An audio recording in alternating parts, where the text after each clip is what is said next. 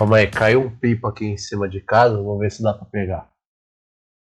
É brincadeira, né, mano? Ah, mas é um marginal mesmo, né, mano? Tá alto, tá alto demais. Tem que subir alguma coisa ali depois. Tá, tá gravando? Vamos lá então. Olá a todos e a todas, sejam muito bem-vindos a mais um episódio do Resenha Histórica. É... Bom, primeiramente a gente quer deixar aqui o nosso, nosso mais sincero sentimento a todas as famílias que estão sofrendo com essa pandemia. Chegamos, infelizmente, à marca de 400 mil pessoas vitimadas pela Covid e isso é muito triste, isso é muito avassalador e, enfim, fica aqui o nosso, nosso respeito e a nossa solidariedade a essas famílias e para você que está escutando a gente aí em casa, lave as mãos, use álcool gel, use máscara, mantenha o distanciamento social, tá certo? Se possível, fique em casa, tá bom?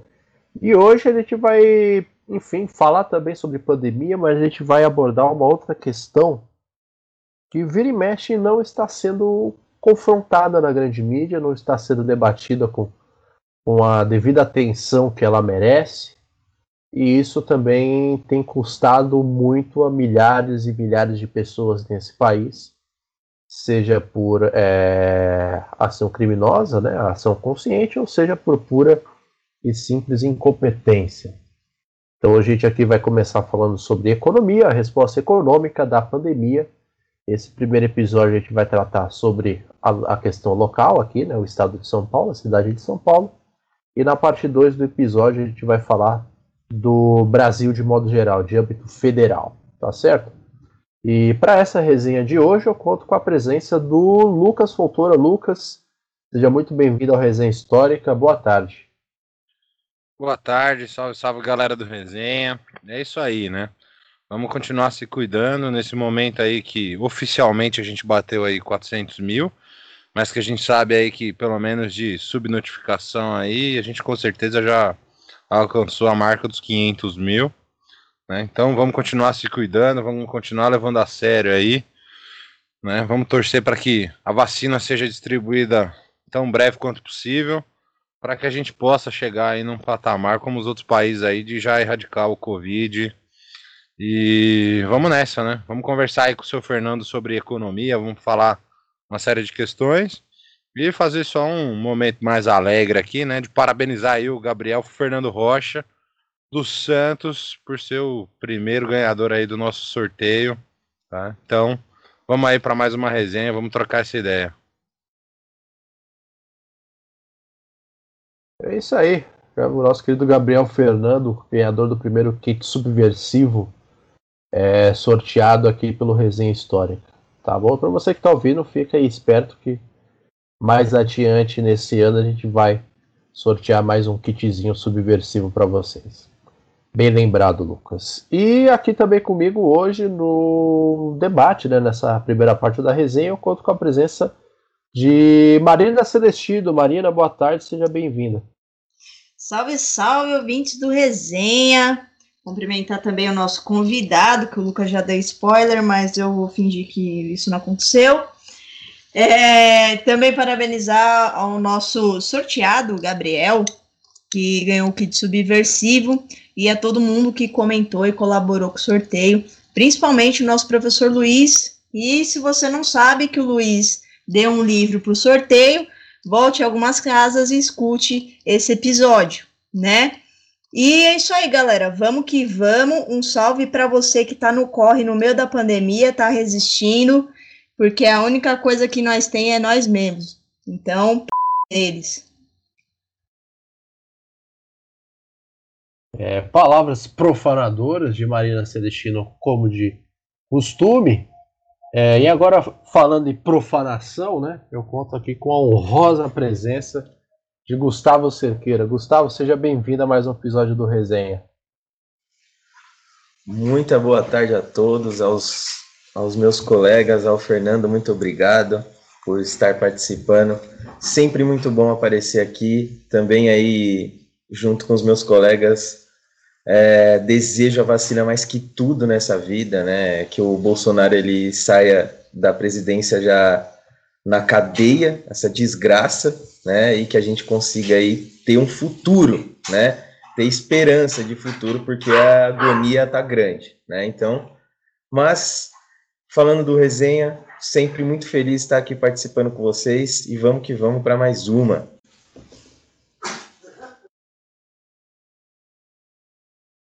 Bom, o Lucas, o Gustavo deram spoiler aqui, arrebentaram toda a tentativa de suspense com o convidado, então que seja. É Fernando Camargo, professor Fernando Camargo, conhecido também como 12 jogador do Resenha Histórica, está é, tá aqui mais uma vez com a gente para conversar sobre essa temática, que gentilmente reservou um horário.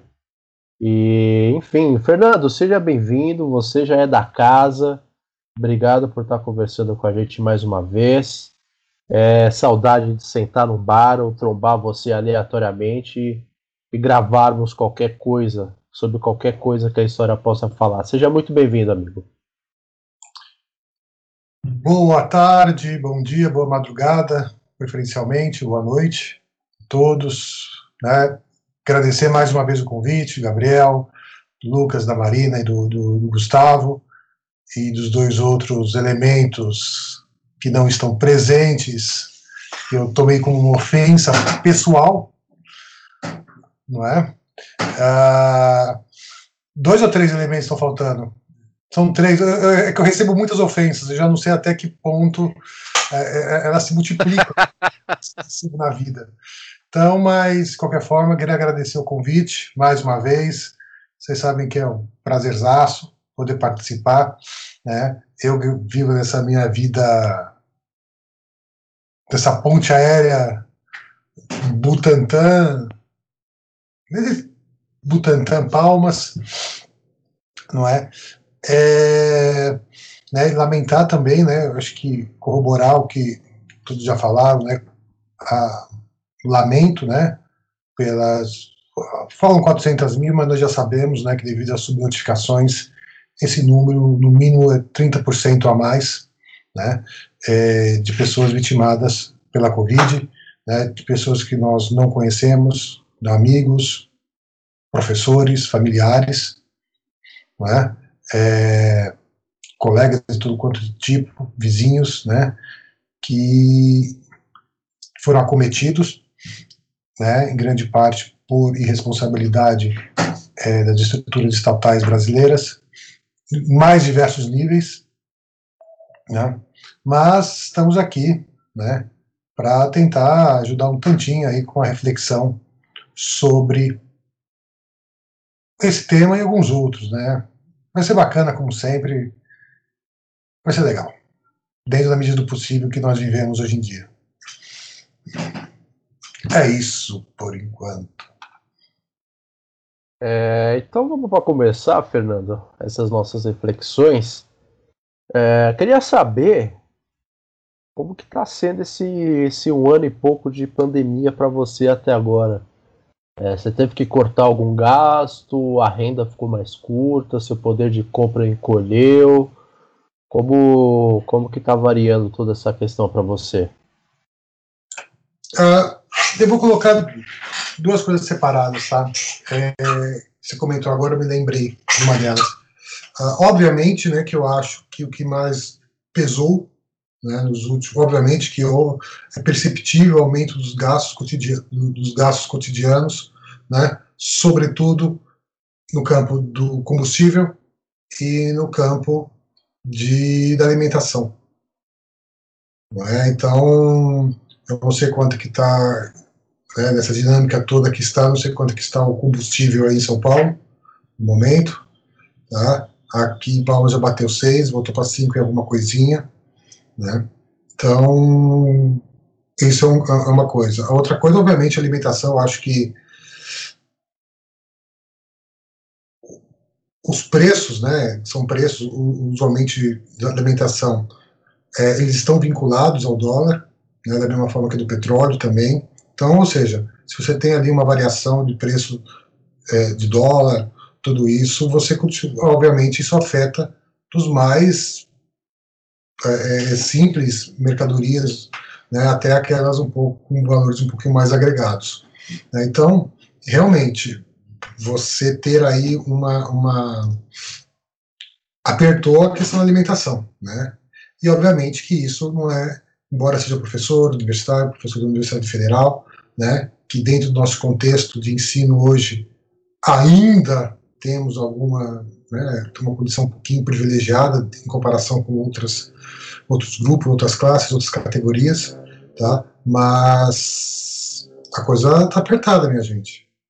A coisa está apertada, porque você tem outros gastos, outras equivalências aí da vida, né, que, é, que vão somatizando e o preço vai e os valores vão, vão pesando no final do mês. Né? Outra coisa que eu queria dizer, né, que era a segunda parte, é, até voltando um pouco à introdução, né, eu vim de São Paulo para Palmas, eu tinha algumas obrigações para resolver em Palmas, na, na, na, na, na UFT, né, é, primeiro, não é, a, obviamente, né, é, é, é isso foi em março, final de março, né, quando estava quando estava, ainda quando estávamos, eh, São Paulo estava naquele processo de fechamento total, não é? é Palmas já estava fechada, né? Então no caminho você é, é, é, passava por, por estado de São Paulo, estradas extremamente vazias, de carros particulares, né? É, uma diminuição gigantesca de caminhões em comparação com o que eu vi das outras vezes, né? São Paulo, Minas, eu passo por São Paulo, Minas, Goiás, Distrito Federal e finalmente uh, né, o estado do Tocantins. E o que, o que me, me impressionou muito no, no caminho, né, é, sobretudo quando, a partir de Goiás, né, foi a quantidade exorbitante de ambulâncias nas estradas. Né, é, eu nunca visto tanta ambulância nas estradas, né, nós sabemos que nos estados do norte tem poucos né, centros, é, cidades, um grande é, é, é, concentração de população, uma densidade demográfica alta, muitas coisas são isoladas, né, muito, basicamente se usa muito transporte, basicamente não, que se tem, né, o transporte ou é, ferroviário, é, transporte rodoviário ou o, o, fluvial em algumas regiões, mas é, um, foi um choque bastante grande vindo, né, é, vendo a quantidade de ambulâncias no meio do caminho, tá, isso realmente foi de cortar o coração, porque você sabe que estava a situação da pessoa, de quem estava o paciente dentro daquela ambulância e dos motivos pelos quais elas estavam sendo transportadas de cidades pequenas para grandes centros. Muito bem.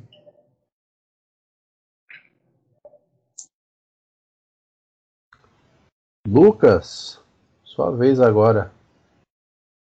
Ah, para começar, né, a nossa resenha, a nossa trocação de ideia aqui, Fernando, queria que você tentasse explicar um pouquinho aí, principalmente para o público mais leigo nos assuntos econômicos, por que, que a gente tem visto justamente a, a elevação desses valores para absolutamente tudo em todos os setores, né? Você comentou aí um pouco da questão da gasolina, né, que a gente já viu aí chegar a bater seis reais, etc., mas principalmente naquilo que afeta mais a população, né, principalmente a de baixa renda, como por exemplo o preço da cesta básica, né? A gente vê aí um aumento de 29%, 30% aí do valor da cesta básica, uma diferença aí de pelo menos uns 300 reais quase, né? Hoje a cesta básica custando aí mil e pouco, né, com ainda no final do ano passado, chegava ali a quase 800 reais, né? Então, para a gente começar a conversar, fica essa pergunta aí, principalmente naquilo que mais afeta a gente.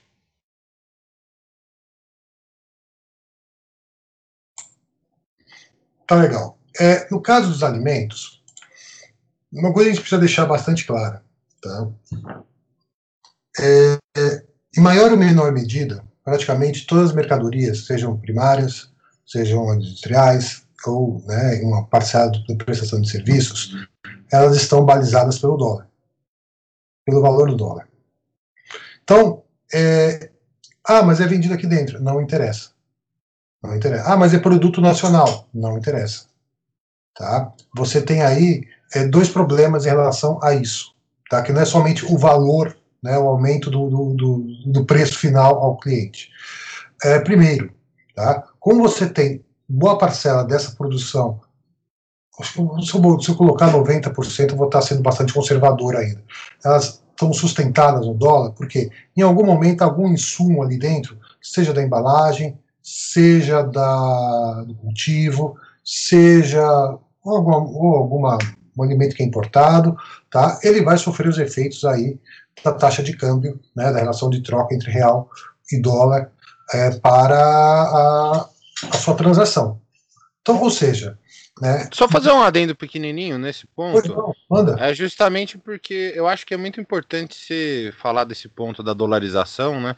Porque a gente, não só o Brasil, mas a América Latina como um todo, ela sofre absurdamente com esse, com esse processo da dolarização, da desvalorização da nossa moeda, né? Que enfraquece muito o nosso mercado, enfim. Então, eu queria que você explicasse um pouquinho mais sobre. Ah, o, o, ponto, o, ponto, é o seguinte: né, isso não é algo exclusivo do Brasil, da América Latina ou da China dos Estados Unidos. Tá? Isso, isso, é, isso é um processo planetário. Tá? Porque, em grande medida, que nós temos é cada vez mais as cadeias né, produtivas, ou seja, relações de diversas firmas, diversas empresas produzindo, elas tornando aí um caráter global, planetário, como queiram.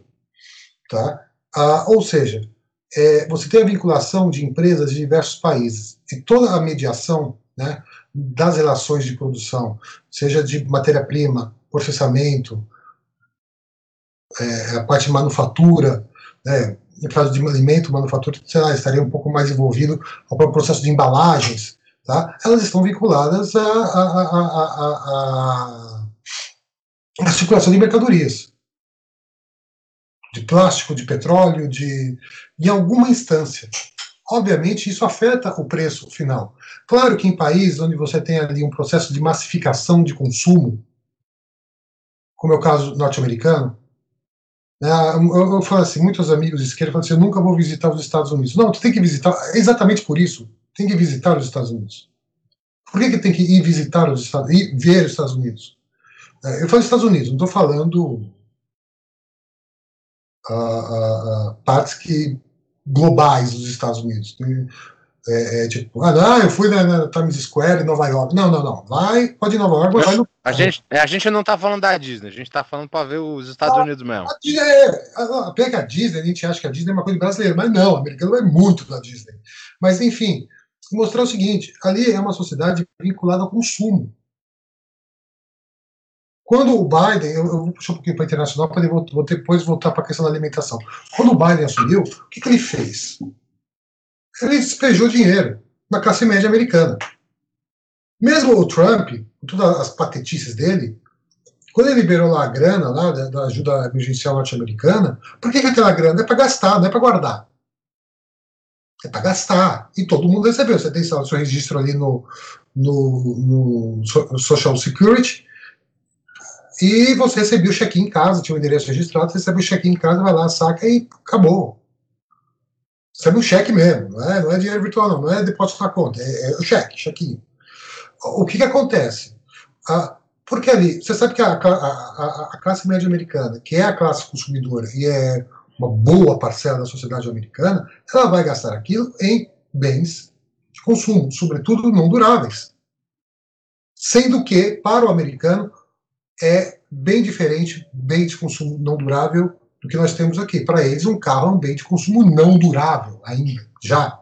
Para nós ainda tem esse caráter pouco, ah, é como carro, como uma, um investimento, ainda existe isso um pouco. Então, é, é, realmente, como você tem ali uma produção em escala, os preços abaixam bastante, tá? Ah, você tem ali, querendo ou não, um país que é é, é, é, depositário de grande parte das transações internacionais por possuir a, a, a moeda que é utilizada para isso, que é o dólar. Então, para eles, realmente, é, é, não tem uma, uma, uma, afetação tão grande no cotidiano.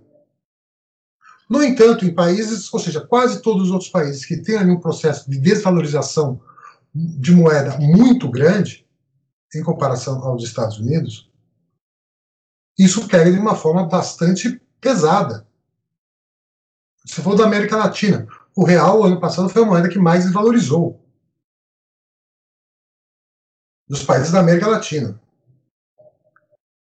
Em relação ao dólar. Ah, desvalorizou. Tanto que saiu notícia recentemente que o, o próprio, né, que era, era, era objeto de chacota, o Guarani é, paraguaio, a, é, compensa o Paraguai agora ir em, em Foz do Iguaçu comprar as coisas do que comprar em, em, em, como é que chama a cidade? Em eu, então com Puerto Iguaçu que é da Argentina, com Cidade do Leste, com Cidade do Leste, com Cidade do Leste, compensa porque está mais valorizado. Então, então aí que está. É, é, e outra coisa, né, é, querendo ou não, gostando ou não, nós vivemos sob o capitalismo. Isso, isso não há dúvida. E o capitalismo brasileiro é extremamente atrasado em todos os seus aspectos. Em todos os seus aspectos. Da produção, a elite, é, as condições de compra, né, a potencialidade de compra de, de, de classes mais baixas, então, é, e é óbvio que camadas mais ricas no Brasil, elas têm ainda uma capacidade de crédito muito maior do que as mais pobres. Tá? Mas voltando à questão da, da, da, da, alimentação em si, então, ou seja, né, embora isso impacte, ok, pode ser nos Estados Unidos, isso, os encarecimentos, vou botar assim, né, decorrentes da pandemia, que houve para eles também, é, bateu ali 0,1%, 0,2%. Aqui não, aqui bate, bate muito forte. O que você tem? Além dos custos, obviamente, dentro do cenário de insegurança, o que, o, que, que o, o, o empresário, o que, que o, o, comerciante ele vai fazer? Ele vai tentar aumentar um pouquinho a sua margem de lucro. Estou falando do local, tá? não falando de grandes conglomerações. Ele vai ter um mercado ali, ele vai tentar aumentar a sua margem de lucro.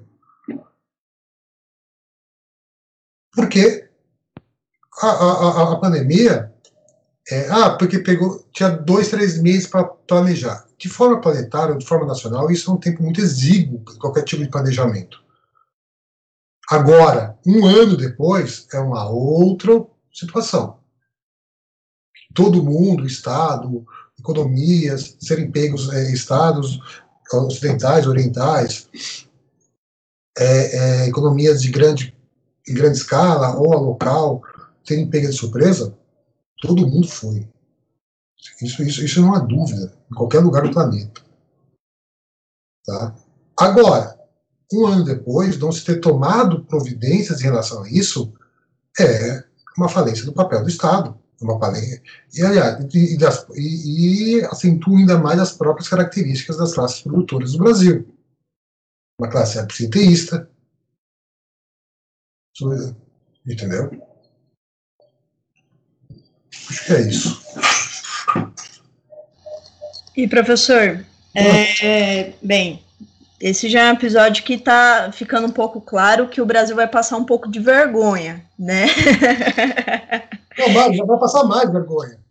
né, né, e no que a gente não passa vergonha, né? Mas ultimamente a gente está passando muita vergonha. É, mas só para para a gente introduzir aí e aquecendo os motores para esse episódio, eu queria que você explicasse para os nossos ouvintes, né, do que se trata então dessa história econômica, o que é a história econômica, mais voltada para o Brasil, né? Quais são as fontes que a gente pode consultar nessa área que eu acho interessante, né? Se, se elas são fontes mais estritas ou se, se consegue uma, uma ampliação, né, para conseguir essas fontes. E essa, essa história econômica a gente consegue mapear as grandes crises e especular, é, fazer uma especulação para o futuro sobre alguns moldes, né? Como que é o processo, né? O que, o que aponta a crise econômica?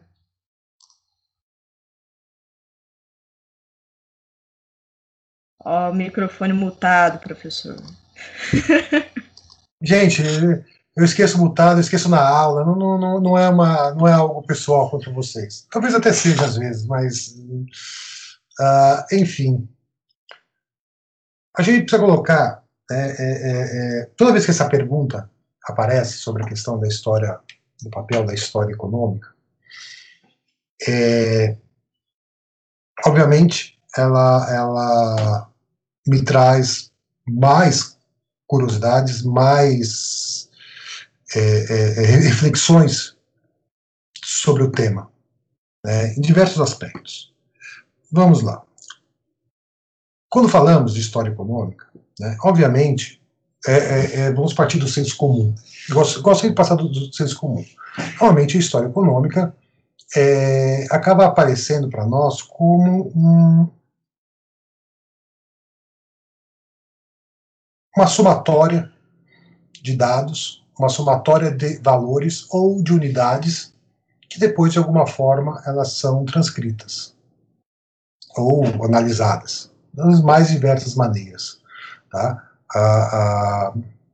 para nós, ou, ou para mim, né, no caso, que não sou um grande, grande especialista em questões matemáticas, claramente você entra numa questão muito mais qualitativa, tá? Você amarra com muitos outros elementos, tá? Mas em outras situações você tem ali ainda pessoas que, que acho que é mais ou menos o que a Marina colocou, né, de, de, pensar, de projetar, né, nós vimos bastante no ano passado, devido à pandemia, projeções, tá, é, elas são feitas a partir de modelos, modelos matemáticos, tá, então você coloca modelos matemáticos, tá, em que você coloca uma série de variáveis ali dentro e, e tenta mostrar, eu não gosto de falar de prever, né, a, a, economia não usa muito o termo prever, né, mas mostra as tendências do que pode vir a acontecer. No caso, eu vou, eu vou, eu vou sair da economia para outro e outro e outro para outra área, só para só para ficar um pouquinho mais claro. É, lá em março do ano passado, quando estourou a pandemia, né, é, saíram uma série de estudos aí que falavam que naquele, naquele momento o Brasil ia bater um milhão de mortos né, chegaria a média de um milhão de mortos. E aí, isso em, em cinco, seis meses. É, obviamente que em cinco, seis meses a gente não havia chegado a um milhão de mortos. Uh, eu espero que não tenha chegado mesmo com as notificações. É, mas as pessoas falam assim: ah, tá vendo? Fica prevendo coisas. Né? O pessoal que usa dados, que usa modelos, fica prevendo. Não. Você tem uma determinada situação e um determinado conjunto de dados no tempo e espaço. Então, as projeções são feitas a partir daquilo que você tem ali. Então, foram feitas as projeções dentro daquele cenário de um governo que não estimulava nem o, o distanciamento e nem o uso de máscaras. A mortandade estava estabelecida a partir desses critérios. Obviamente, conforme fosse mudando a posição do, do, do, das diversas instâncias governamentais, é, da União, estados e municípios, obviamente que você tem ali uma modificação dos critérios das variáveis que vão sendo utilizadas. Então, vocês vão ver, constantemente vão sendo soltados novos modelos, novas, é, novas análises, novas tendências para se pensar o comportamento perante a pandemia. No caso de estudos da economia, é a mesma coisa. Né? Para nós que somos historiadores, isso facilita um pouco, né? porque nós trabalhamos com dados já razoavelmente consolidados do passado, ou, ou, dos que os registros já apresentam. Obviamente, se alguém descobrir algum registro, algum conjunto é, é, é, é, estatístico, né, de conjunto de dados, de valores, isso vai mudar uma série de estudos. Tá? Então, o que, que acontece? É, se nós pensarmos, ah, nós temos aí, eu não, eu não, vou falar do Brasil ainda, tá? que o Brasil é um problema. No cenário internacional, você tem aí.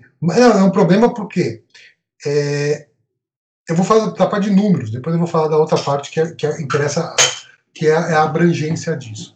Obviamente, grande parte dos, dos uh, das análises de história econômica começaram ali na virada do século XIX para o século XX.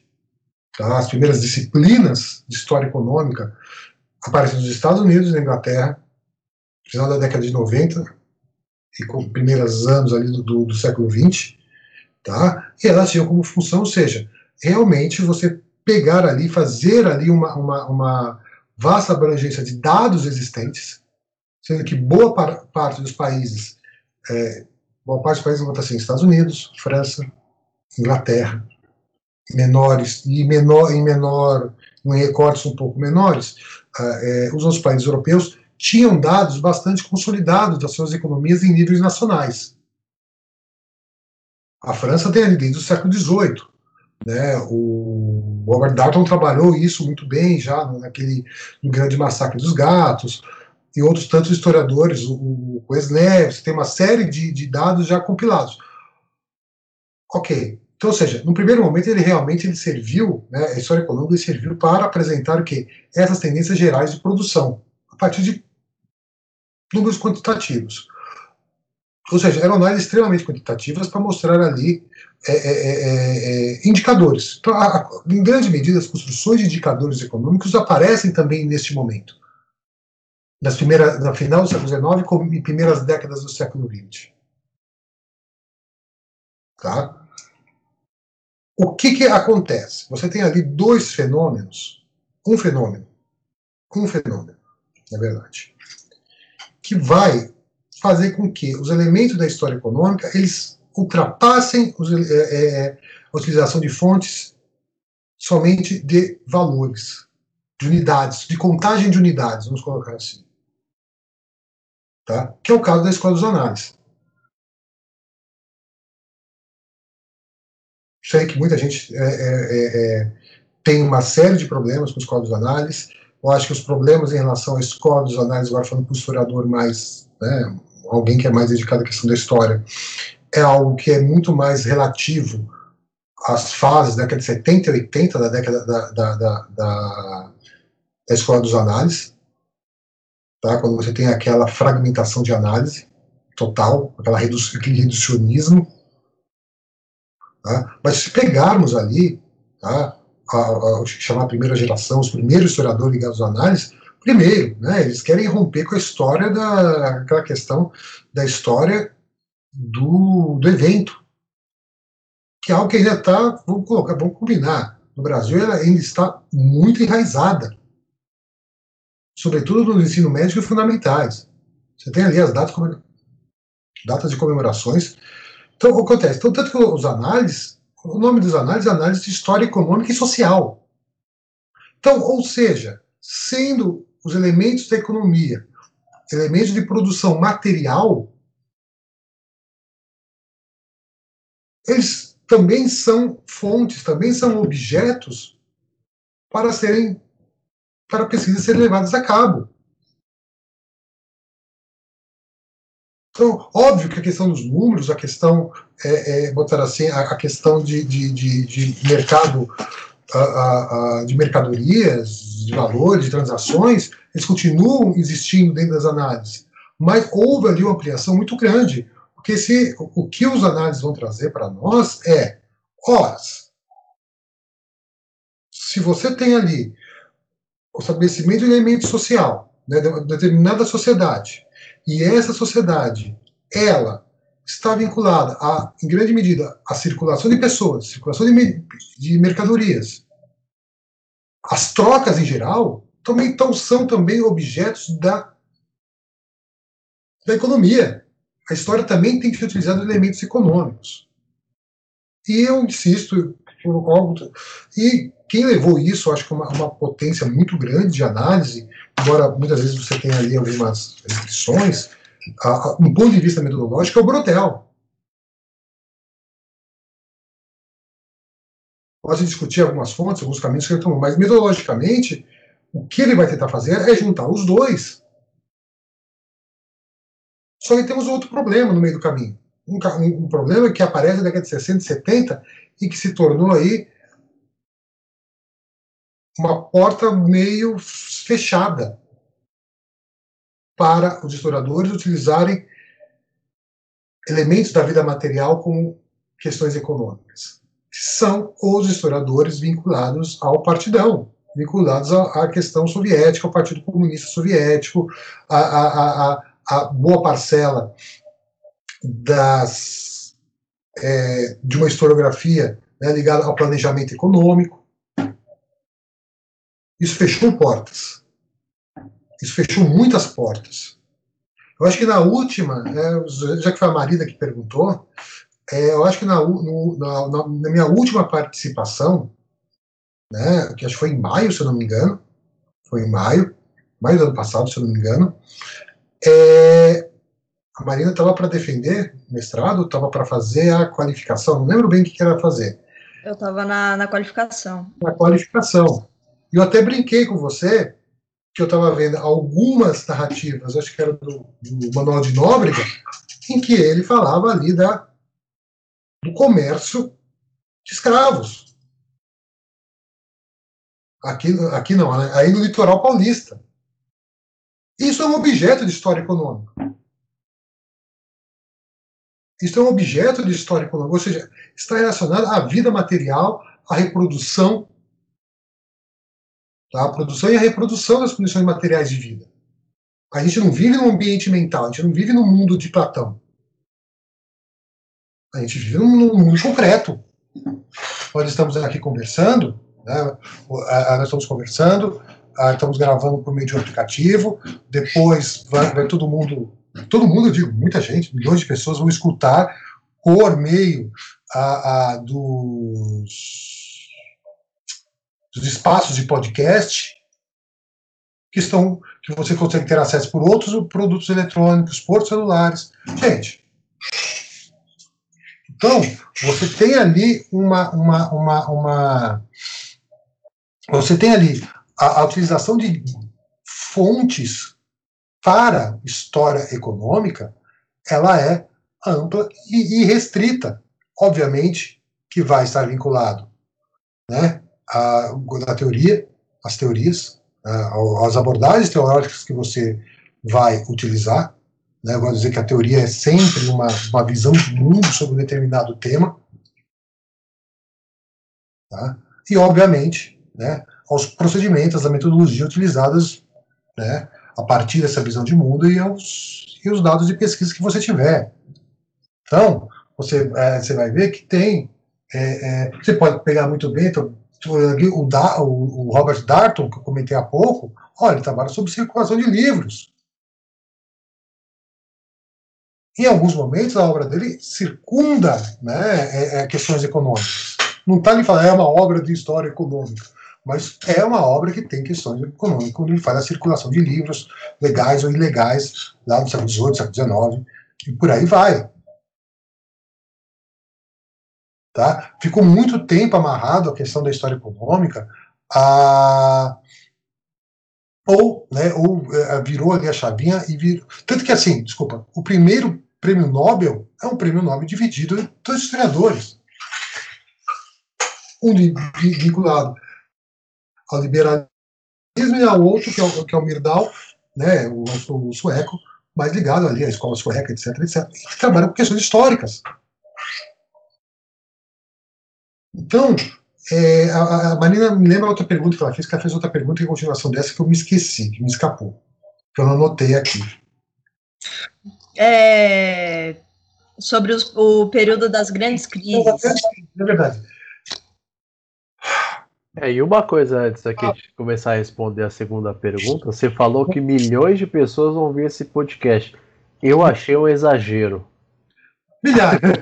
Eu achei também, mas eu espero que eu esteja enganado. Eu gostaria de concordar aí com o Fernando. Ah, deixa a gente é, sonhar, pô. Deixa a gente não. sonhar. É, a gente pode sonhar, vamos ser um pouco realistas. Vamos primeiro para centenas de milhares. Isso. Aí a gente vai para casa do tá milhão. Tá bom, familiares, aí depois a gente vai crescendo. O Fernando deu uma baita de uma bela moral pra gente. Obrigado, Fernando. Mas, é, mas, é, mas, é, mas eu, eu acho, sério, gente, eu acho que a, a, eu já falei isso para vocês lá atrás, ó, foi no meu programa, a ideia, a ideia, né, embora muitas vezes a gente entre, acaba entrando em temas um pouco mais específicos da história tal, é, é, o fio condutor do, do, do podcast né, do Resenha, ele, ele tenta fazer exatamente essa propagação de conhecimento. Né? Ah, então, é, nós sabemos que tem podcast tem milhões de pessoas escutando. Tá? É, milhões não sei, mas milhares com certeza tem. Tem até uns canalhas aí da concorrência. Mas isso deixa pra lá. Ah, enfim. Eu não vou citar Vamos Mas... ver se esses canalhas aí, Fernando. A gente gosta é disso. É de treta, porrada e bomba. É. Eu, não vou, eu ia falar uma coisa, deixa pra lá, porque. É, vamos nos ater ao roteiro inicialmente. Tem alguns podcasts que eu percebo que a pessoa vai se posicionar, ela se posiciona e pede desculpas depois. É, por, por, por achar que pode estar ofendendo alguém. Ah, se liga, mano. Exatamente, aqui ninguém vai se desculpar por nada, não. Não gostou, pega eu. Vem cá, aí, vamos sair na mão. Vamos, vamos, sair na mão e no diálogo que a gente resolve. Ai, mano. Você se posiciona, eu acho Só que. Só quer isso... dialogar que não se garante no soco. É, você, Exatamente. Você se posiciona. é necessário. Ah, porque eu não quero né, descontentar uma parcela. A vida é assim, meu anjo. Teve um exemplo. Tem aquele, tem aquele ditado popular, né? Que nem Jesus Cristo agradou todo mundo. Quem dirá eu, né? Então. Ah, coitado. O problema de Jesus é, é, o fã-clube dele, tadinho. Se ele soubesse tudo isso que ia virar, coitado. Enfim, ele nunca teria, ele nunca teria saído do terceiro dia, teria ficado lá. Mas, enfim, né, daqui eu vou falar também que é um, é um, é um podcast de blasfêmia que é bom. Ah, enfim, ah, sobre as grandes crises. É, ah, um, Marina, um, um, dos elementos tá, que também esteve relacionado aí é, com a, a, a, a, questão da história econômica foi o desenvolvimento aí intelectual, sobretudo de alguns economistas, que usaram instrumentos históricos, ou seja, dados, né? sobretudo o mais conhecido deles é o Nikolai Kondratiev, né, que pensou círculos, que pensou é, a, as flutuações econômicas a partir de dados consolidados, de estatísticas, de valores existentes de produção, para né, trazer ali momentos que haveria de crise ou de expansão do capital. Tá? É, tem, eu não sei onde coloquei, tem um livrinho que saiu, depois eu vou procurar, ah, traduzido para português os artigos do Kondratiev. Né? Ah, mas isso é economicismo. Não, não é economicismo, né? ou seja, não é prever o futuro. É assim, você tem ali uma tendência, segundo registros históricos, segundo uma trajetória da economia, das trocas, seja em nível nacional ou internacional, que o capitalismo ele vai chegar ali a um limite. E a partir do momento que chega nesse limite, ele tem um processo de queda. Tá? É o que o Marx trabalha. No, alguém tem uma, eu sei que já tem o um spoiler de uma pergunta aí sobre o Marx. Acho que é, o, pro, se... o, pro, o, problema é a recalcitrância do capital, né? É. Como diria o seu Mesaro. Então, o que acontece? É, existe ali ferramentas, só que são ferramentas é, é, é, metodológicas que você pega ali, é, por exemplo, é, emprego, utilização de combustíveis, renda, né, e se percebe que tem certos ciclos em que você tem um aumento do capital, uma expansão desse capital e depois um processo de retração dele. Tá? Mas não é nada definitivo, ó, daqui 10 anos vai acontecer. Se tem ali estimativas que isso aconteça. Tá? São tendências que podem, podem acontecer, que nem o macro é tendência à queda, a taxa de tendência da queda do lucro. Né? Não é nada afirmativo, não é nada definitivo. Então, assim, é, realmente, se nós percebermos, né, a, um dos elementos, um dos elementos vinculados às crises é a velocidade de circulação de moeda e de mercadoria. Tá? Você pode tomar como abstração que, conforme se teve aí, cada vez mais né, rumo ao nosso contemporâneo, uma aceleração desses dois processos, as crises se tornaram cada vez mais constantes. Então, nós temos uma crise no século XVIII, depois temos uma do XIX, depois tem a de 29, uh, depois década de 70, tá? depois década de 80, depois 94, 98, 2000, 2008.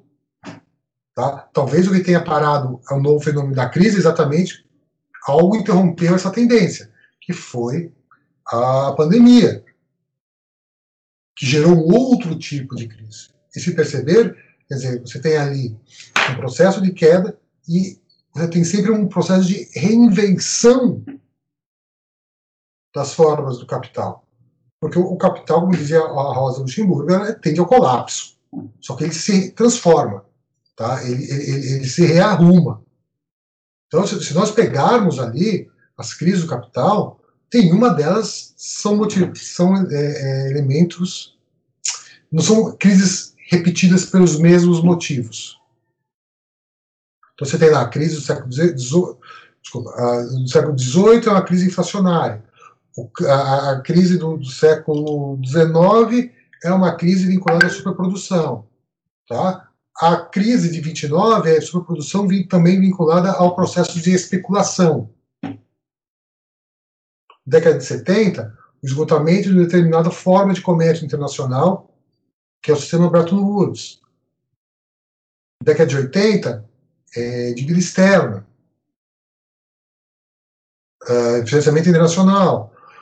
Década de 90, não sei se tem várias, mas normalmente é ligadas à moeda. Mexicana, brasileira, russa, todas estão ligadas ali às regulamentações monetárias que aconteceram naquela década. 97, da Nasdaq, a bolha, que é uma bolha também especulativa, só que ligada aos elementos da tecnologia. 2008, ligada ao rentismo é, imobiliário e por aí vai.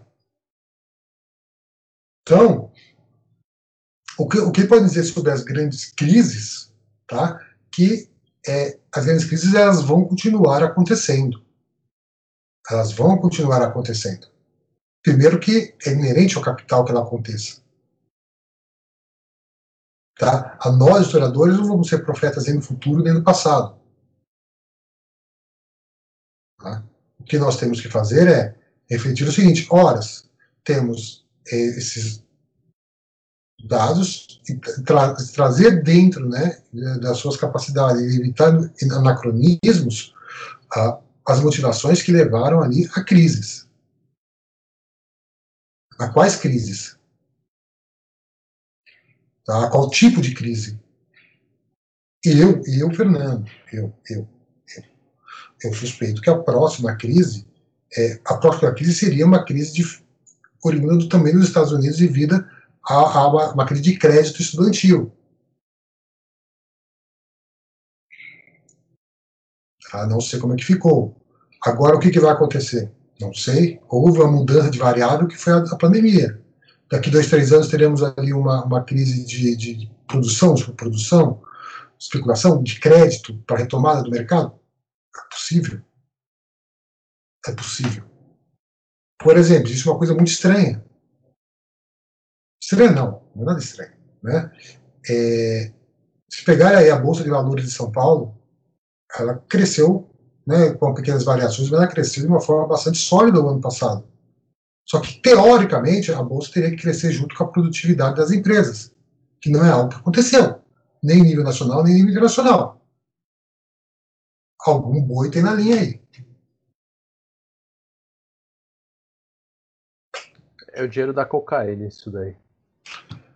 Mas você sabe que. É, é, é, é... Ou eles vão acabar terminando de trancafiar os próprios jovens das prisões que eles têm lá. Mas você sabe que, falando, é, falando do preço da cocaína, é, você sabe que tem alguns. Você sabe que tem alguns países que usavam os valores de transações correntes, o dinheiro que entrava no país, da produção de, de narcotráfico, para que o seu produto interno bruto ele tivesse um acréscimo nos seus valores.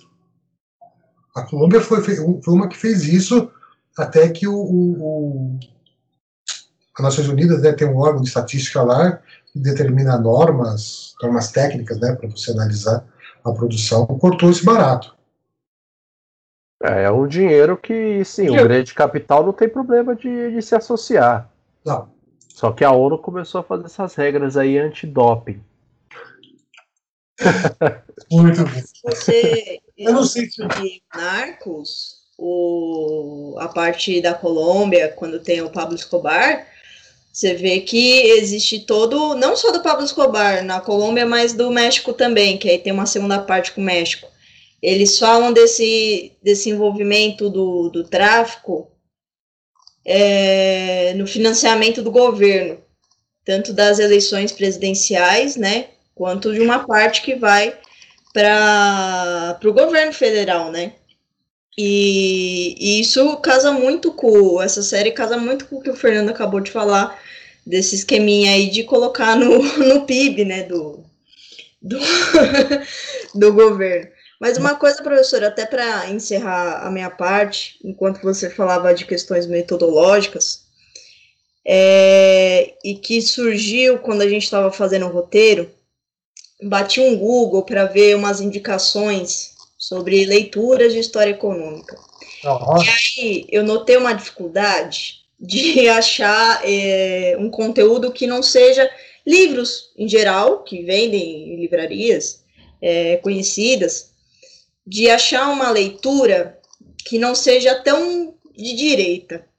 Né? A gente sabe que a gente tem uma produção de, de esquerda, da crítica, do capital, tudo, mas eu, eu queria que você comentasse um pouco dessa dificuldade de ou desse protagonismo da direita de economicistas que lançam livros sobre história econômica, jornalistas que lançam livros sobre história econômica e poucos historiadores que têm esse esse alcance de mercado para estar tá discorrendo sobre, né? Poxa, você precisa estar tá no academicismo para conhecer um trabalho de historiador da história econômica sabe? O que é, é, qual que é essa parada no mercado? Por que, que não está chegando essa crítica no sistema de, de capital? Eu tenho uma opinião sobre o assunto, mas eu vou falar ela depois que o Fernando responder. Tá. Porque é uma opinião barra crítica, barra é, tiração de sarro também. Tá. É seguinte, a questão dos livros relacionados à economia, em geral, Tá? É, obviamente que você, embora todo esse discurso que eu fiz, toda essa fala que eu fiz, é, obviamente que você tem ali um setor, como diria o Bourdieu, dominante né, é, na produção intelectual. E, obviamente, que dentro desse cenário de produção intelectual da economia, é, mesmo causa da sua potência né, de, de, de editorial, né, de investimentos gigantescos, é, grande parcela da produção relacionada à economia ela vem dos Estados Unidos. Elas são americanas. Então, obviamente que você vai ter ali uma boa parcela da produção né, das edições vinculadas a, a um aspecto liberal e de fácil acesso. Isso se caracteriza pelos chamados manuais. Então, você vai encontrar ali manuais tá? São manuais que seguem ali uma linha essencialmente liberal, tá? Ou extremamente técnica. É, tem o famoso manual do Mankio, tem diversos manuais. É, cada manual, né, você vai ver a, deles, cada um vai, vai por uma tendência gráfica. Né, tem que fazer uma questão editorial. Ah, então, quer dizer, tem, tem alguns que vão mais pela questão é, matemática, outros vão ali pela por uma viés gráfico, então é muito gráfico se analisar, tem vários caminhos que são que, que, que seguem. É realmente é difícil você encontrar, tá? É muito, muito, muito difícil você encontrar. Ah, o que você tem é, vamos botar assim, são obras mais antigas. São obras mais antigas, são obras tão atuais assim. Tem algumas atuais, tá? Mas obras mais antigas. Uh, uma delas é, é, é, de um, deixa eu pegar aqui, que é uma obra de, que é uma obra de 63, foi publicada na Polônia. Uh, depois, né, obviamente que acho que o nosso polonês não está tão afiado assim, uh, do, de um historiador chamado Witold Kula. Tá? Ele tem um livrinho, tem, eu tenho, um espanhol chamado Problemas e Métodos da História Econômica, que ele vai trazer um monte de reflexões. Ele vai trazer aí uma, um monte de reflexões. Tá? É, vale a pena. Esse é, um, esse é um livro que vale a pena. Tá? Ah, Depois compartilha aquele PDFzinho legal para nós, por favor. Não, não, não, eu não compartilho coisas legais. Eu tenho publicações alternativas, formas de distribuição alternativas. E legal é uma palavra, mas assim compartilho sem problema nenhum. Tá? Tenho que é, então percebe, eu assim de coisas novas, né? Acho que a Maria falou de coisas do Brasil, sobretudo. Você tem ali algumas, eu colocaria umas duas ou três obras bem recentes que trazem essas análises. E são muito mais análises que chamam análises conjunturais. Então, obviamente, traz elementos é, exclusivos de, de, de, economia. Tá? Uh, um deles, já, já, também quem quiser assistir, é. Peraí, vou pegar aqui o. o, é um, é um livro bastante bacana, que vale a pena, tá? que é do do Amaury Gremot, tá? Amaury Gremot e o Sandoval Vasconcelos, são dois professores da FEA da, de Ribeirão Preto, que chama Economia Brasileira Contemporânea. Tá? Economia Brasileira Contemporânea. É, então, introdução à economia dele também, o Gremot é um cara, tá? É, não é um marxista, tá? Mas é um cara progressista, um cara que tem método, você pode até discordar, mas ele é muito claro no que ele está falando, é, é, faz as críticas pertinentes, é, é bem, é bem, é, é, bem, é bem interessante, tá? Ah, tem um outro do Jambage, tem o Marcelo Abreu Paiva, que tratam é, de. E aí você percebe, são parênteses, tem esse texto do Marcelo Abreu Paiva, um livro chamado A Ordem do Progresso. E aí você claro, e grande parte dos autores você percebe que são pessoas conhecidas. Por exemplo, o Gustavo Franco, aquele mesmo. O Gustavo Franco. Ele tem ali um texto que ele fala sobre economia na, República Velha. Economia na República Velha. Ali, da, da primeira década, século. É, é, da, do processo da, da, da República à virada do século. E ali, e uma outra coisa que se presta atenção é que ele vai tratar ali a questão da, da, da República, né, do encilhamento, Rui Barbosa, todas aquelas crises, né, é, há uma visão monetarista, algo que depois ele vai utilizar quando esteve no governo FHC. Então, aquela coisa, esqueçam que eu escrevi, não vale nem para FHC, nem para ninguém. Tá? Então, é um realmente, e hoje em dia, tá, a gente tem cada vez menos obras em português tá, a, sobre história econômica. É, é um problema. E para quem for começar, é uma coisa que eu sempre recomendo, inclusive quem quiser estudar economia, é pegar livros antigos. Realmente livros da década de 50, 60. Porque o que, que muda? Tá? a não ser questões complexas, como teoria dos jogos, teoria não sei do que, é, é, é 350 e 60, basicamente todas as bases e medidas, é, atividades, medidas de atividade econômica já estavam sustentadas. Você tem ali de, de muda, pequenas mudanças na metodologia de contagem disso. Tá? A vantagem desses livros mais antigos é que esses livros eles são muito explicativos. Quanto mais recente você pegar ali um manual, né, um manual de 2018, 2010, você vai perceber que ele está ficando mais fininho. Por que ele está ficando fininho? Porque você é muito pá, pá, pá, pá, pá, muito pontuado. Então você não entende bulhufas realmente o que está acontecendo ali, você fica perdidão, você fica viajadão.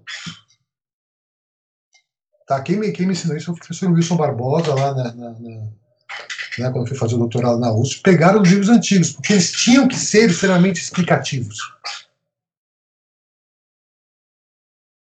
Tá? Ah, então, pega, tem o famoso manual de economia, o chamado Manual de Economia de Professores da USP, né, que é um, é um que é um bem antigo, um livro da década de 70, né, que são, são uns 30, 40 professores intelectuais que escrevem sobre diversos temas.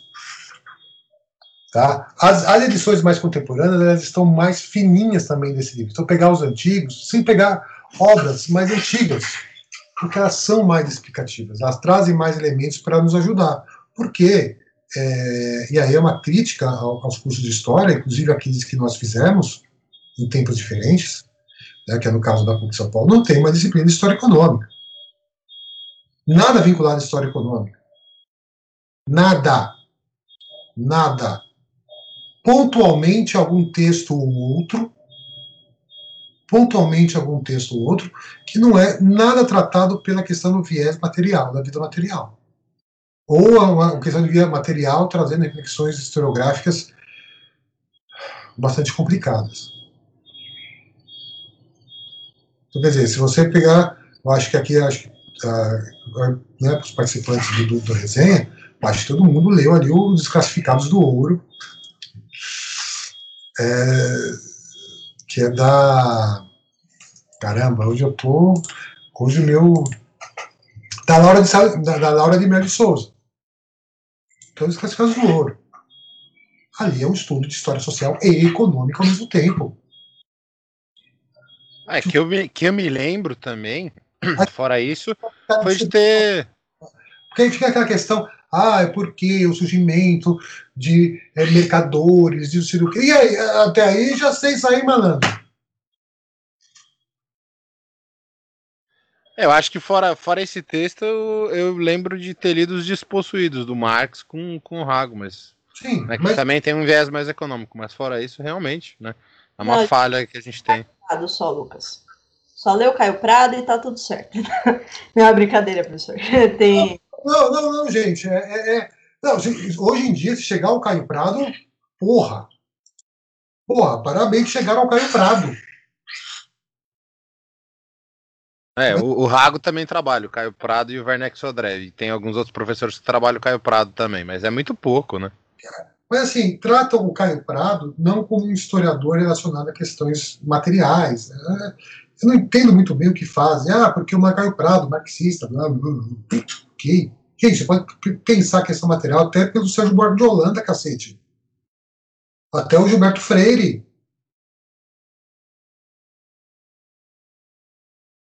Então, é, eu não sei se em, Colônia ainda tem Antonil.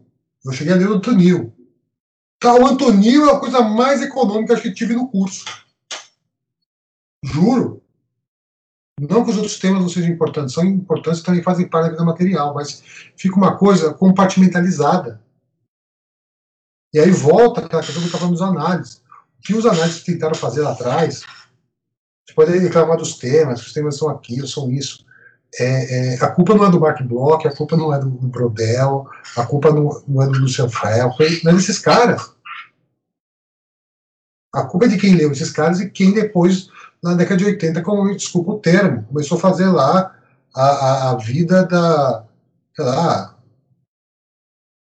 de não sei o que, de Santa Cachoeirinha das Pedras. Sem pensar que a Santa Cachoeirinha das Pedras está envolvida dentro de um contexto mais amplo também. Não dá para você isolar. Né? Isso o Marx foi mister em falar isso quando ele vai, ele vai falar do Robson Crusoe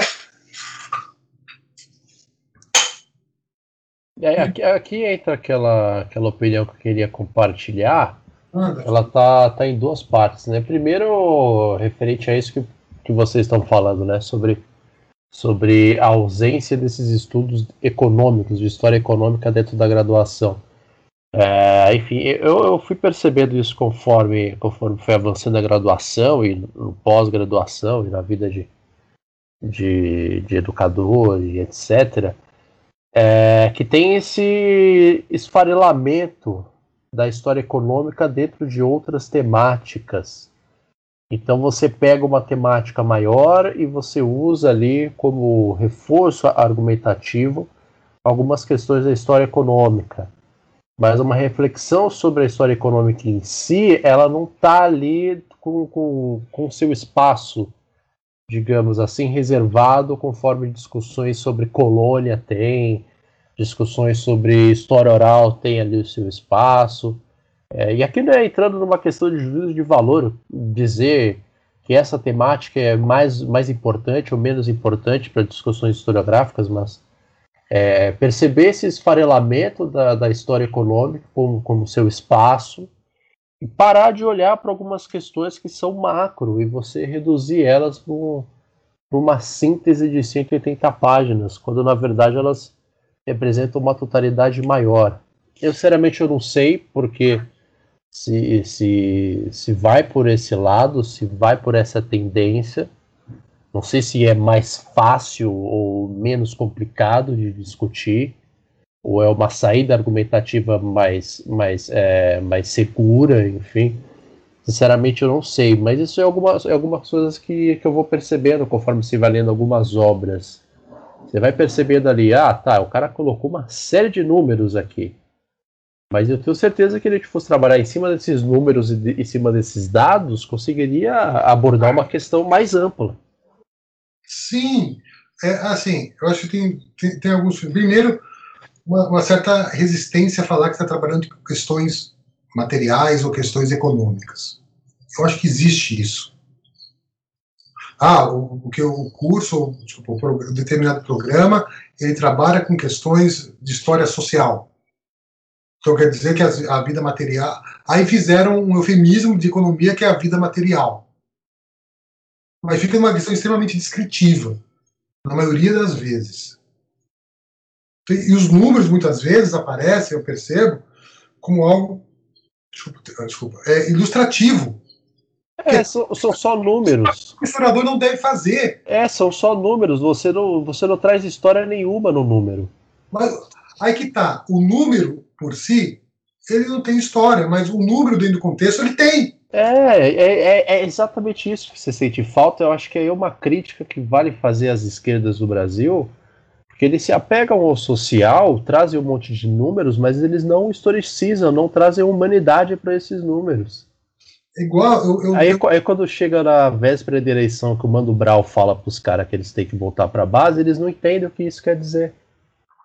Não, não entendem, não entendem. Por quê? Porque eles acham bonito, quebrando o tabu, escrever lá um textão, trazer o um número, mas tipo, mano, o que, que esse número quer dizer, truta?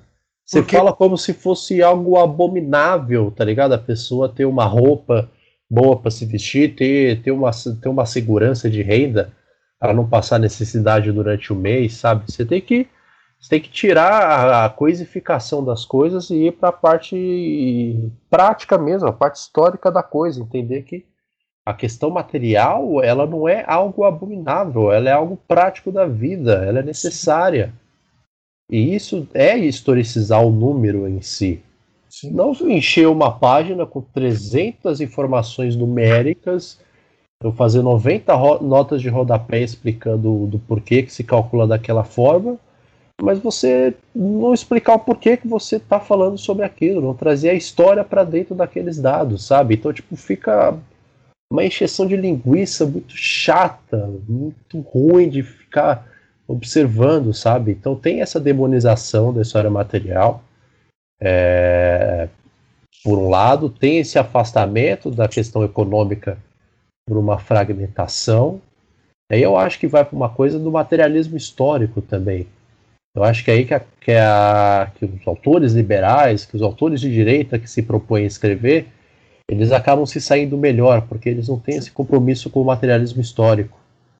Então eu até ia fazer uma piada, porque tipo, para você escrever gênero de fantasia e ficção, você não precisa se prender à realidade. Então, pro caso deles, que é só coisificar, colocar o número, criar um cenário abstrato de empreendedorismo, é fácil não tem que dar nome para ninguém, você não tem que ter uma preocupação de, de trazer outras informações do social. Tá, eu peguei o dado daqui, peguei o dado da colar, montei o texto.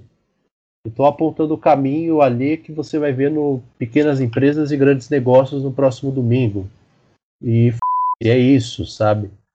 Então é, é, é, uma crítica que vai em duas partes. Uma crítica óbvia é, para questões de direita e de, de cooptação desses escritos e vai para a esquerda também. tem que ser feita para a esquerda, porque tipo, você olha as coisas, você romantiza as coisas, mas você não sabe o que elas querem dizer, cara. Você não se propõe a realmente tentar entender elas. A história econômica pode te ajudar a isso. É só você historicizar esses dados. Entender que eles pertencem a algo muito maior. É, assim, é, duas coisas. Do Mano Brown. Por que o Mano Brown fala aquilo? Porque é uma coisa óbvia. Ele sabe, tem que falar com a base, porque é ali é onde a fome, as necessidades, as demandas solapam a vida das pessoas. E isso está na vida material cotidiana dessas pessoas. E concordo plenamente, os liberais são muito melhores de fazer isso. Você sabe qual é a tese do, do Delfim Neto? O problema do café no Brasil. Ele faz uma questão da história do café.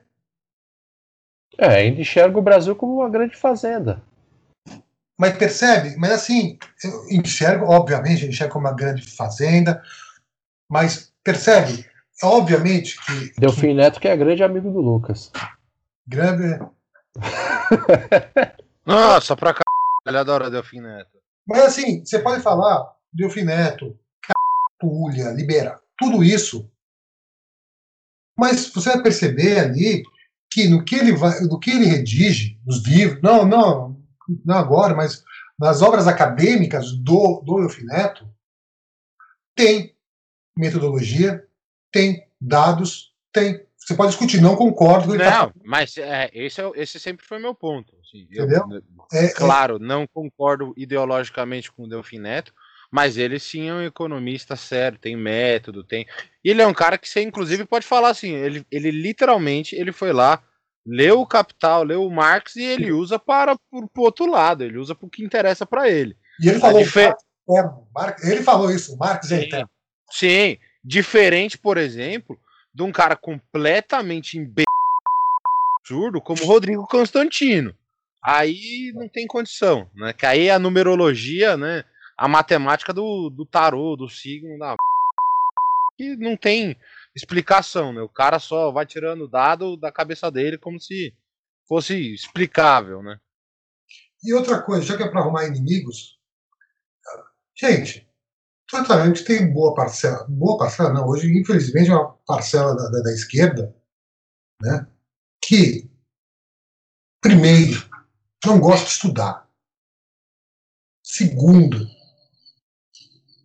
faz tabula rasa de assuntos sérios, usa conceitos de forma grotesca. Grotesca. Essa, é, é, é, é esses elementos vinculados a, a, a certas análises sobre questões identitárias é a coisa mais grotesca que existe, da forma que é feita. E na ação política, acho que vai resolver os problemas das pessoas fazendo reunião servindo bolo de fubá e suco de laranja. Isso eu estou falando, eu vou falar mesmo, de certos grupos ligados, por exemplo, a, a, a, ao PSOL. Falando todos, tá? Eu tenho pessoas, pessoas, pessoas do PSOL que são muito sérias, muito dedicadas, muito centradas. Né? Ali, absolutamente, a, a pessoa da, da República da Vila Madalena. Amigos do Lucas também. Ah, isso é, com certeza. É um quinto coluna. O é, Simão tá arrumando usar, mas o Simão tá arrumando umas amizades pra mim aí que eu não sei de onde que ele tá tirando. Tá difícil. Pô, da onde? Pelo das amor fotos de do rolê. Das fotos é, do rolê. É... Você na Vila absurdo. Madalena tomando chá de bispo ou fazendo uma pastral. Olha, é cada absurdo. E, e assim, eu acho que a partir de questões é, bastante abstratas vão resolver o problema da vida das pessoas e não é. As pessoas vivem partir de questões naturais, de questões, desculpa, materiais. É, é, é uma questão assim que a gente no, no episódio com o Wagner, Fernando, só para a gente conseguir dar andamento e acrescentar o, ah, manda, manda, o, o, Gustavo na conversa. É, a, a, gente gravou, a gente gravou o um episódio com o Wagner, então já deixa aqui a recomendação para o ouvinte, vai escutar as duas partes com o Wagner. E no final da conversa ele fala, foi, pô, mano, todo mundo discorda de você é gado agora, cara. Você não se propõe a entender o que está acontecendo com ele? Só porque ele está reclamando, e reclamando com razão, né, do, do que está acontecendo, porque, enfim, ele está sentindo na pele é, a queda da renda dele, as dificuldades econômicas, a alta da inflação, aumento do desemprego, a questão da pandemia, só porque ele fica p... com isso, ele não entende algumas coisas, ele é gado. Então acho que é isso. Então você, tipo, pô, você não se propõe a entender. Você prefere é, dar nome aos bois, literalmente de boi, para a sua função de reflexão, de entender a conjuntura, de entender a amplitude dos acontecimentos, você prefere não fazer, você prefere fazer de forma superficial, você prefere se abster disso, sabe? Acho que é o, é, o, é, o grande, é, o grande, é o grande quê da questão que a gente está discutindo aqui. E, e, e, isso, isso ajuda grupos de direita tranquilamente, não é? Não é, não é nenhum absurdo falar o que você disse que eles sabem, o liberal sabe se aproveitar disso. Sabe? Os liberais querem muito bem. Você vai pegar uma obra, qualquer um deles, do, até, até desses mais toscos, é uma, é uma escrita fluida, que é tosco mesmo. Mas você pegar ali um, um Roberto Campos, o Delfim Neto, o Simons, são escritos elegantes, são. Você fala assim, eu não concordo nada com esse cara está falando, mas eu tenho que refletir sobre esse texto. Por falar nisso, dessa, acho que eu não, não sinceramente não ouvi esse episódio do Wagner, mas é a, e aí que acontece? Obviamente, eu não ouvi. Eu não ouvi. o que aconteceu? É, o que acontece? E aí como, né? Esses grupos entre aspas progressistas começam com essa com essa coisa, eles não como eles não conseguem aplicar a mesma lógica a seus pares, eles começam com essa idiotice dessa, dessa cultura de cancelamento, que é uma coisa porque fulano do é perto fascista. Se você quer cancelar a voz do outro, isso não é fascismo, eu já tô... Não, não pode se expressar porque eu discordo dele. Pega eu, tá louco? Mano, vá, entendeu? Consiga um repertório que você consiga é, é responder isso de maneira de maneira eficiente concreta. Não você fica com esse negócio de cancelamento, tô sem paciência. Ou, ah, a mamacita tá on, enfim, o pai tá on, sei lá o que mais. Sabe? Enfim, cara, acho que, poxa, é um momento de crise. E algumas pessoas que, por formação é, profissional e ética, deveriam sempre prestar a reflexão, ao entendimento amplo do cenário, levar em conta as coisas e humanizar a história, é, enfim, elas não estão fazendo isso. Ou fica sempre na, na mesma panfletagem superficial das coisas. Aí a gente volta para os amigos do Lucas, a Vila Madalena, enfim. É, mas agora, para a gente conseguir adiantar a conversa, Gustavo Cerqueira. Gustavo Cerqueira. Fernando falou demais já, vai falar um pouco mais, depois o Gustavo fazer a pergunta. Bom, vamos lá então. É, bom, são duas perguntas, mas vamos por partes, né? É, de uma forma mais, mais tranquila aí para quem está querendo entender um pouco mais sobre essa questão econômica. A primeira pergunta seria como funciona a tributação no Brasil, professor? Em qual setor social ela pesa mais? Bom, essa é uma pergunta é uma pergunta densa. Por quê? É, o, sistema, o sistema tributário brasileiro, eu não sou especialista em sistema tributário, tá? Não qualquer coisa. Ah, o sistema tributário ele existe em três instâncias, tá? No nível estadual, municipal e da União. Então, o que, que acontece? E você tem alguns tributos, né, impostos, o Estado vive a base de impostos, isso fica bem claro, que eles se concentram ali em, em diversas instâncias. É, então, se, por exemplo, a... você tem COFINS, tá? que é um tributo sobre circulação, entre outras coisas, compra de moedas estrangeiras, etc, etc. Então, você vai lá comprar uma moeda, você vai pagar não sei quanto porcentagem. Isso aí foi criado lá na década de 2012, 2013, não lembro, para evitar as pessoas de dolarizarem as suas economias né, e aumentar a arrecadação do Estado. É, o ICMS, que talvez seja o mais famoso deles, que é o Imposto de Circulação de Mercadorias e Serviços, ele é um imposto que ele recai sobre tudo aquilo que é produzido no Brasil. Tá?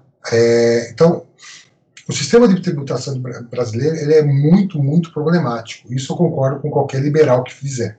Isso, isso é muito problemático, porque você tem diversos escalonamentos, tá? muitos impostos, realmente.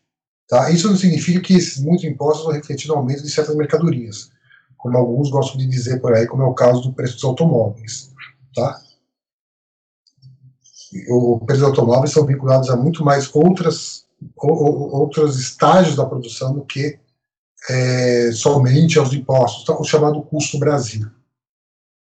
Tá? Então, o regime tributário brasileiro, ele é brasileiro, ele acontece nos três níveis. Então, ele é muito descentralizado e muitas vezes ele se duplica. Então, você tem ali uma tributação sobre matéria-prima, depois uma tributação sobre bens secundários, depois serviços. Obviamente que isso encarece qualquer coisa. Isso aí é por mais que seja. Tá legal? É, você falar para mim, ah, quais são os tributos que existem no Brasil. Eu não sei de cor de cabeça todos eles, tá? Então, mas assim, você tem o sobre a condição do trabalho. Vamos combinar que não são tantos assim em relação ao trabalho. O que você tem são gastos com benefícios. Isso não é tributo, são benefícios. Então, você fazer o depósito do fundo de garantia, não, isso não é um tributo. Tá? Tributos são aqueles que você paga ali, as taxas que você paga ao Ministério do Trabalho, o INSS, isso aí são, são tributos. Tá? Ah, por exemplo, você tem ali imposto de produtos industrializados. Então, o que, que acontece? É, todo produto, ah, todo produto que é industrializado, tá? É, é, todo, todos os itens nacionais importados que passaram por algum tipo processo de industrialização, ele vai pagar ali um imposto. Tá? E é de competência federal. O ICMS é de competência estadual. Tá? Ah, então, muitas vezes você tem um sistema bastante duplicado. Então, você gasta muito dinheiro em impostos no Brasil. O regime tributário brasileiro ele é extremamente confuso eu recomendo que vocês quiserem entender aqui sobre regime tributário, chamem um contador. Eu sendo bem sincero. Tá? Porque é muito, muito, muito, muito a, a, a complexo. Mas assim, é, eu acho que o que eu posso dizer é, é cuidado, né? Nós temos um cuidado com discursos de que tudo que é encarecido na produção brasileira, em qualquer, em qualquer instância, ela é vinculada a impostos, não é. Tá? Uma grande parcela está ligada às margens de lucro dos empresários intermediários no meio do caminho. Tá? Eu acho que é onde acaba mais ou menos é, é, é, é chegando a, a, a, discussão. Tá? Aí você fala, qual setor ele pesa mais? Ele pesa em todos. Tá? Ah, trazendo uma, umas questões aí. Se você tirasse alguns impostos, se você te retirasse alguns impostos, você teria produtos mais baratos para serem vendidos? Isso na teoria, que foi o que a Dilma tentou fazer, né? É, tirou tributos, alguma série de tributos, desonerou a chamada linha branca, na época que é geladeira, produtos de consumo. Uh, e o que, que aconteceu? No final das contas, teve um momento ali que estava meio esquisito a economia, é, que é um mecanismo, tá? Isso é um mecanismo liberal. Ah, o que aconteceria era os produtos diminuiriam de preço porque não teriam menos tributos. O que, que uma parte do empresariado fez? Repassou para sua margem de lucro. Então não dá para desassociar né, é, é, tributação de margem. Não dá para assim, não dá para é, separar tributação das condições econômicas da elite, dos produtores de um determinado país, sobretudo como o Brasil. Então, a ideia parece brilhante. Então, a gente, por que, acontece? Você tiraria é, a, a, a, estratégia, a estratégia era uma estratégia boa para reaquecimento da economia, para expansão da economia. Tá? O que acontece? Você desonera, o produto fica mais barato, as pessoas vão comprar aquele produto, vai ter uma produção maior e isso vai girando em, em círculo vira um círculo virtuoso tá? no aspecto da produção. Só que, na hora que bateu no empresário, eu falei assim, não, os produtos ficaram o mesmo preço, ou às vezes até mais caros. Este, este é um, é um, é, é, um problema. Né? acho que tem uma questão mais para frente sobre a questão tributária, sobre a reforma tributária, eu vou comentar lá, mas ah, é bastante complexa a situação tributária no Brasil. Você tem que ser um especialista em tributação para poder desossar isso. Mas, dos impactos mais gerais, é isso, é isso em, exemplos práticos, é isso que acontece quando você desonera. No caso brasileiro, foi o que aconteceu, e diversas vezes foi o que aconteceu. Desonerar. Tanto o governo parou de desonerar. Acho que foi o governo Temer que cortou a desoneração. Não sei se o governo Temer ou o Bolsonaro que parou com a desoneração, porque isso não, não, não estimulava em nada a produção, não estimulava em nada né, a expansão do, nem a expansão do capital, isso isso estimula. Falando em exoneração, uhum. desoneração, ah. bem colocado pelo Fernando, a gente vai fazer o seguinte: temos aqui um pouco mais de uma hora e vinte sete e tanto de, de episódio aqui. É, e a gente tem ainda metade dessa primeira parte de conversa. Então, a gente vai fazer o seguinte: a gente vai encerrar por aqui essa primeira parte, a gente vai voltar numa segunda parte, tá? A partir das perguntas do Lucas, que vai, vai querer pôr um pouco de fogo no parquinho. As indicações dessa conversa vão vir na segunda parte, tá bom? Então, para você que escutou a gente, continue escutando aí, vai para a segunda parte. Vamos por, é, por pedaços, vamos dividindo por bloco assim para ficar para ficar é, dinâmico de escutar, porque é muita informação, muita coisa que a gente está colocando aqui, e às vezes escutar de uma tacada só pode ser um pouco cansativo e até confundir um pouco algumas ideias. Então, vamos encerrar essa primeira parte aqui, a gente volta já direto para o Lucas. Então é isso, tá? Então, o Resenha Histórica vai estar tá disponível, está disponível no caso, né, no Castbox, no Spotify, no Google Podcast, no Apple Podcast e agora também no Anchor. Anchor, acho que é Anchor que fala, tá certo? Então, se você quiser escutar a gente, você pode escutar por lá. Procure o nosso arroba, arroba Resenha Histórica. Escute também pelo nosso novo programa, o Resenha Express, onde a gente ali no máximo em 30 minutos conversa sobre história de uma maneira bem mais tranquila e bem mais didática, tá certo? O episódio 1 já tá lá no ar, onde eu e a mestra, futura atriz de Malhação, Marina Celestino, falamos sobre a revolta da vacina. Ficou um episódio bem legal. Dá uma passadinha por lá depois para escutar, tá certo? Então, Fernando, segura aí, Lucas, Gustavo, Marina, segurem aí também, você ouvinte, segura aí também. Até daqui a pouco e tchau.